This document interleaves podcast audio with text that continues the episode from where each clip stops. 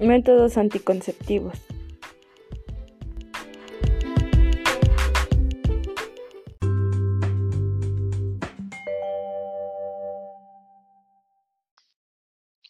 Dispositivo intrauterino.